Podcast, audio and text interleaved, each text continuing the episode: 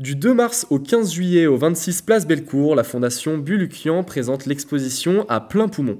Une exposition collective car elle rassemble le travail de 12 artistes et pour nous emmener au contact et à la découverte de ces œuvres, nous avons avec nous aujourd'hui Alicia Abri, chargée de médiation culturelle et des relations institutionnelles, ainsi que Pauline Rosset, responsable communication et régie. Bonjour à vous deux, merci de nous recevoir ici à la Fondation. Pour commencer cette interview, on aimerait en apprendre un petit peu plus sur la fondation, son histoire, son origine. Alors, depuis quand et par qui a été créée cette fondation? Alors, euh, ben, on est ravis de vous accueillir déjà euh, à la Fondation Bulukian, donc euh, avec ma collègue Alicia.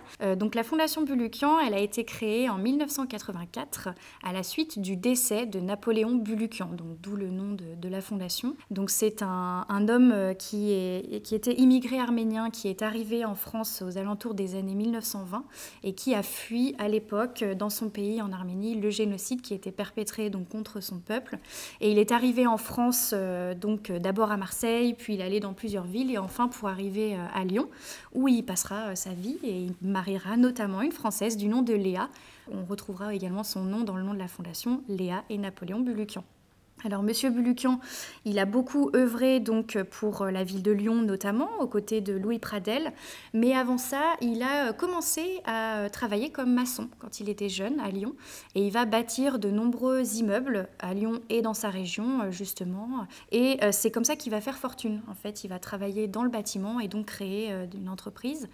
Euh, ensuite, il travaillera dans une autre entreprise qui s'appelle Astra Plastique, qui existe encore à l'heure actuelle, où c'est une entreprise qui a breveté en fait des bouchons d'huile et qui à l'époque euh, n'avait pas encore été fait. Donc euh, c'est ce qui lui permettra également de, faire fortune. Napoléon et Léa Bulukian n'ont pas eu d'enfants, n'ont pas eu d'héritiers et Napoléon Bulukian a malheureusement euh, perdu une grande partie de sa famille au moment du génocide. C'est pourquoi ils n'ont pas eu d'héritier. Donc il a légué sur testament toute sa fortune à la Fondation de France qui est un, organisme qui a été euh, chargé de créer la Fondation Bulukian, qui porte son nom. Donc techniquement, il n'a pas connu la Fondation Bulukian de son vivant, mais il lui a insufflé donc les missions que l'on respecte encore aujourd'hui. Donc euh, euh, la première mission, c'est la mission qu'on appelle souvent la mission culture avec euh, l'aide aux artistes, notamment aux artistes contemporains à travers le centre d'art que vous avez donc au rez-de-chaussée du 26 Place Bellecour, avec des expositions temporaires où on fait la promotion justement de ces artistes du monde entier. ensuite, on a aussi d'autres projets justement de collaboration aussi avec des, associations culturelles. Ensuite, on a une deuxième mission qui va plutôt se porter sur le volet de la santé avec euh, de l'aide à la recherche médicale, notamment autour du cancer. Donc c'était quelque chose qui tenait extrêmement à cœur à, Napoléon Bulukian, euh, de par aussi ses histoires euh, personnelles. Et enfin, on a une troisième mission qui est en lien avec l'Arménie, son pays d'origine. Donc là, ça va être des projets qui vont se dérouler soit directement sur le territoire, donc par exemple dans des milieux ruraux, des projets en lien avec la santé, l'éducation, la culture, l'environnement ou des projets avec des associations qui se situent sur le territoire français et qui font la promotion de cette culture arménienne. Vous en avez parlé, justement, vous venez de le citer. La Fondation Bulukian, elle prend son sens dans plusieurs domaines d'action. On a parlé de la santé d'abord. Je voulais comprendre comment est-ce que ça se passe pour la recherche contre le cancer principalement. Est-ce qu'il y a d'autres euh, champs d'action, mais en tout cas, comment est-ce que ça se met en place? Alors, euh, pour, pour la partie santé, nous, personnellement, on travaille plutôt dans la partie culturelle, du coup, avec le centre d'art. On peut quand même vous expliquer comment ça fonctionne. En fait, ce sont des projets qui vont être, euh, où la fondation va accompagner ces projets en santé. Donc, ça peut être, par exemple, euh, des projets autour du cancer. La, fondation a, a, abrité pendant de longues années le CLARA, le, cancéro, le cancéropôle Auvergne-Rhône-Alpes donc qui est chargé de, nombreuses recherches autour de ce domaine. Ça va être aussi euh, des projets qui sont encore en devenir aussi autour de cette thématique, mais aussi ça passe par euh, nos fondations abritées, notamment avec, euh, on en abrite aujourd'hui 22, qui vont se rejoindre autour des missions qui sont aussi les nôtres. Par exemple, la santé, on, a, on abrite une fondation qui s'appelle Une santé durable pour tous. Qui justement aborde l'idée de la santé globale donc qui ne qui n'englobe pas uniquement le cancer, mais quelque chose de plus eh bien, justement, vous venez de le dire, la Fondation Bulukian est reconnue d'utilité publique et elle soutient des projets à la création, comme vous venez euh, de le dire, sur le concept de fondation abritée. Et je voulais savoir qu'est-ce que ça signifie plus précisément ce concept de fondation abritée? Quelles sont les différentes fondations ou actions que vous aidez avec ça? En fait, effectivement, donc on a, vous avez parlé de deux statuts différents. Euh, on a premièrement le statut reconnu d'utilité publique qui nous donne euh, des droits mais également des devoirs. Par exemple, dans notre conseil d'administration, nous avons des représentants du ministère. Euh, c'est un statut qui est réservé qu'à certaines fondations qui œuvrent donc pour l'utilité publique. Pardon. Et puis aussi, on a eu en 2008 ce statut de fondation abritante. Ça veut dire qu'on peut avoir des fondations abritées, des fondations sous notre égide. Et comme l'a dit Pauline, on en a un peu plus de 20 actuellement. Et ce sont des fondations qui œuvrent soit pour euh, la culture, soit pour la santé, soit pour les œuvres sociales arméniennes, soit parfois plusieurs de ces champs d'action. Et en fait, nous, on peut soit aider à la création de ces fondations, euh, soit ce sont des fondations qui étaient abritées par d'autres auparavant et qui sont passées chez nous.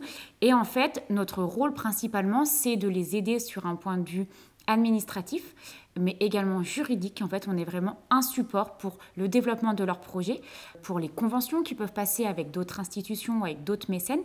Et puis aussi, le statut de reconnu d'utilité publique, ça nous permet de défiscaliser les dons que l'on reçoit. Donc nos donateurs peuvent défiscaliser leurs dons. Euh, et les fondations qui sont abritées par la Fondation Bulukian peuvent bénéficier justement de cette défiscalisation pour leurs donateurs.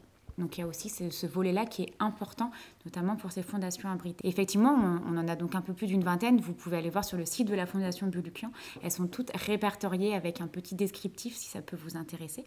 Euh, et si, voilà, jamais, n'hésitez pas à prendre contact avec ces différentes fondations qui, à chaque fois, euh, sont très bienveillantes et accueillent en tout cas les, les curieux euh, avec plaisir. On va faire un retour sur l'histoire et justement les origines de la fondation. Vous l'avez parlé qu'un très grand lien tissé avec les communautés arméniennes de par le Je voulais savoir sur euh, quel genre d'action est-ce que la Fondation Bulucan pérennise le rayonnement de cette culture arménienne autant sur le territoire français sur le territoire arménien. Pour, euh, par rapport justement au lien avec l'Arménie, donc euh, il faut savoir qu'à Lyon, il y a une grande diaspora arménienne, euh, donc qui est très important. Et en fait, Napoléon Bulukian, lui, a toujours eu à cœur de soutenir justement des projets en lien avec l'Arménie.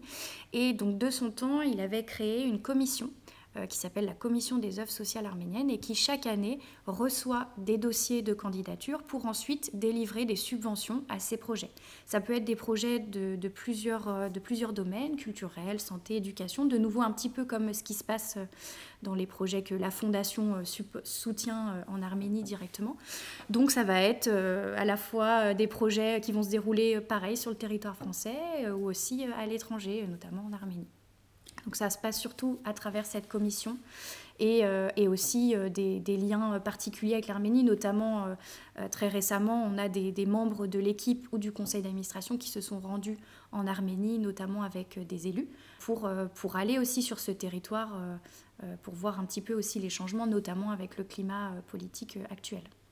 On essaye aussi parfois de faire des passerelles justement entre nos différents domaines d'action.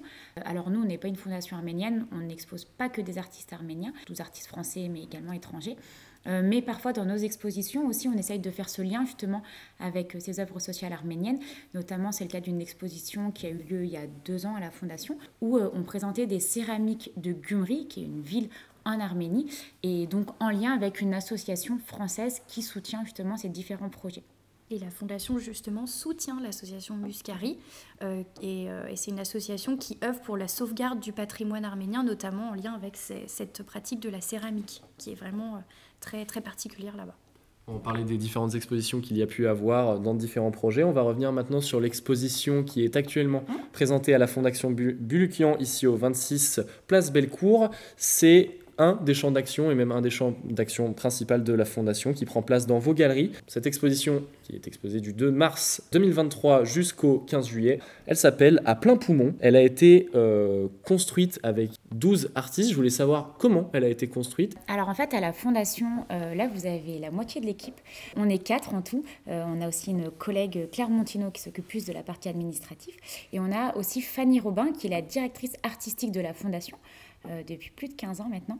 euh, et qui est donc aussi commissaire des expositions. Il y a parfois, on a aussi des co-commissaires, mais en tout cas, c'est elle qui est souvent euh, à l'initiative de toutes les expositions ici. Et c'est donc Fanny qui sélectionne les artistes qui vont être présentés et surtout qui fait une sélection avec eux des œuvres qui vont être présentées. Donc c'est principalement des rencontres, soit avec les artistes, soit avec leur, travail. Fanny, elle aime suivre les artistes pendant plusieurs années, voir leur révolution, avant de prendre contact avec eux et, et avant de pouvoir en exposer certains. Et cette exposition, donc on a actuellement, elle a été conçue et réfléchie autour de la notion du souffle. Donc tous les artistes et toutes les œuvres que vous allez découvrir, vous avez cette idée du souffle et de la respiration qui est omniprésente. L'exposition, elle s'appelle à plein poumon parce qu'on parle forcément de la circulation de l'air à la fois dans notre corps quand on inspire, quand on expire, mais aussi de la circulation de l'air dans différents paysages et cette idée aussi de voyage, d'itinérance. Et en fait, les artistes qui sont présentés ont soit fait intervenir leur souffle pour créer les œuvres, Soit vous verrez, pour ceux qui viennent, petite surprise, c'est à nous de faire intervenir notre propre souffle, ou parfois c'est une lecture un petit peu plus métaphorique. Euh, on a notamment des photos qui ont été prises en Amazonie, qui est donc le poumon de la Terre. Euh, donc voilà, chaque œuvre qui est présentée ici se rapporte à cette idée, cette notion du souffle de manière générale. On parlait des formats, on va pouvoir utiliser notre souffle pour les œuvres ou en tout cas admirer les différentes photos. Je voulais savoir sur les formes, comment est-ce que ces œuvres prennent place au sein de ce thème à plein poumon? Qu'est-ce qu'on peut retrouver dans l'exposition? Alors on peut retrouver à la fois euh, de la photographie, du dessin, des installations, des sculptures, mais aussi de la vidéo. Un, format aussi qui est intéressant de, de retrouver, notamment autour de cette thématique. Et on aura également aussi des installations sonores. C'est un thème qui laisse une large, un large champ de création pour les artistes, mais aussi euh, une notion assez abstraite qui laisse la place à l'interprétation aussi pour les personnes qui viennent voir l'exposition. Est-ce que ce côté un petit peu abstrait sur le souffle était quelque chose de voulu justement pour euh, stimuler les représentations des différents visiteurs ou la création des artistes aussi? En fait, c'est vrai que cette idée du souffle, elle peut être abstraite, mais finalement, elle est commune à tout le monde tout le monde a un lien avec le souffle, la respiration, donc chacun peut avoir sa propre interprétation des œuvres, comme vous l'avez dit. Nous, c'est vrai qu'à la Fondation, euh, c'est assez important pour nous la partie médiation, c'est-à-dire échanger avec les visiteurs, les accueillir, leur présenter un petit peu l'exposition. Alors, on n'est pas là pour leur dire ce qu'ils doivent voir, ce qu'ils doivent comprendre, la lecture qu'ils doivent avoir des œuvres, mais on est plutôt là pour les aiguiller dans la lecture des œuvres, leur donner des pistes, des clés de compréhension en tout cas. Donc effectivement, chacun peut avoir sa propre interprétation. Pourtant, il y a quand même des notions un petit peu communes, je pense, qui reviennent à chacun et euh, qui sont présentes dans la lecture de toutes les œuvres. On parlait de médiation, euh, il y a des choses qui sont organisées par la Fondation comme des visites guidées tous les samedis. Est-ce que c'est le genre de dispositif qui peut aider les différents visiteurs? Est-ce qu'il y a d'autres dispositifs justement comme ça d'accompagnement en plus de l'ouverture de la Fondation pendant la semaine? Alors, euh, en fait, donc voilà, je vous disais, c'est vrai que nous, la médiation, c'est très important à la Fondation parce qu'une des volontés, c'est vraiment euh, de démocratiser la culture, l'art contemporain, de vulgariser justement cet art contemporain. Euh, c'est pour ça, premièrement, qu'on est gratuit à la Fondation. toutes nos activités sont gratuites, les visites guidées sont gratuites. Et justement, ces actions de médiation, elles prennent place par différents, différentes actions. vous avez effectivement, vous en avez parlé, les visites guidées tous les samedis à 16h, gratuits sans réservation. Mais on organise aussi énormément de visites avec les scolaires, des tout petits, des maternelles, au post-bac, des écoles spécialisées dans l'art notamment, mais aussi des groupes d'associations, les amis des institutions ou même n'importe qui qui voudrait justement venir découvrir nos expositions. On a un public à la Fondation qui est assez varié. On a autant des professionnels de l'art, euh, des personnes qui s'intéressent énormément, qui visitent beaucoup de musées, euh, mais également à travers nos différentes visites scolaires, des personnes qui découvrent, certains qui rentrent pour la première fois dans un espace d'art et notamment d'art contemporain. Donc cette partie médiation, effectivement, elle est très importante pour la compréhension et pour les clés de lecture autour des œuvres.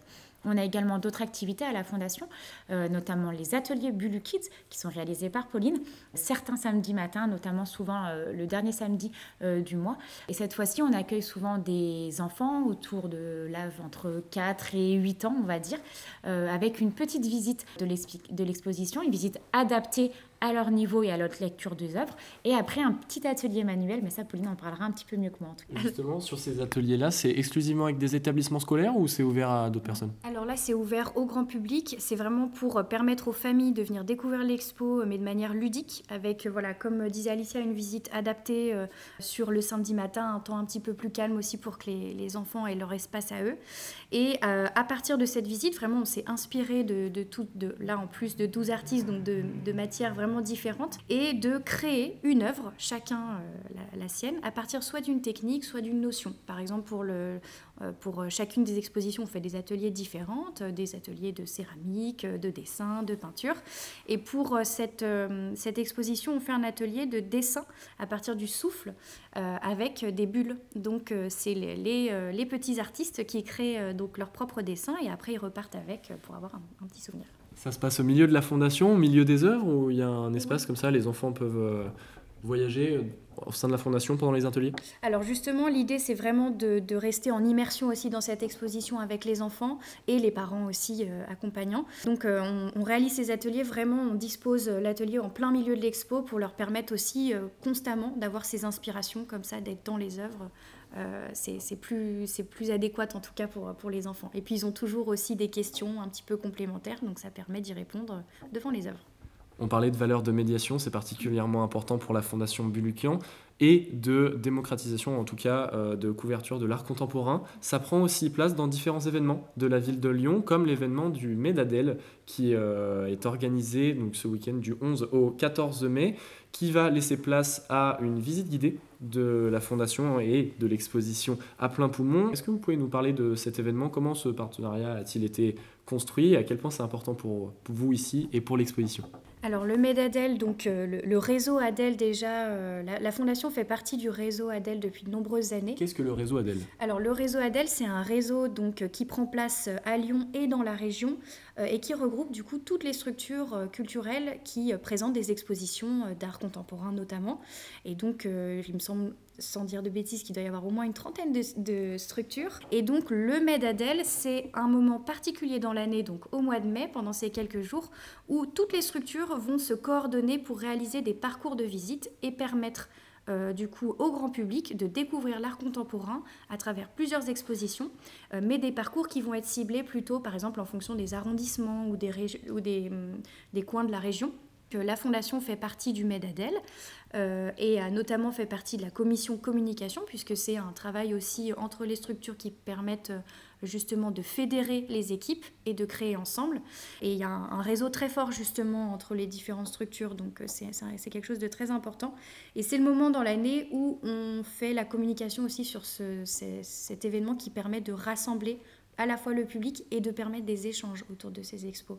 Euh, donc pour, pour cette année, la Fondation rentre dans le parcours Bellecour, du coup, de Lyon, et on propose une visite commentée de l'exposition euh, entre 16h30 16h45 euh, jusqu'à jusqu'à 17h pour permettre aux habitués du réseau hein, qui suivent à chaque fois les visites, notamment il existe les samedis d'Adèle euh, qui sont là répartis sur toute l'année, où euh, un samedi, le réseau Adèle emmène ses adhérents pour aller euh, visiter un, lieu.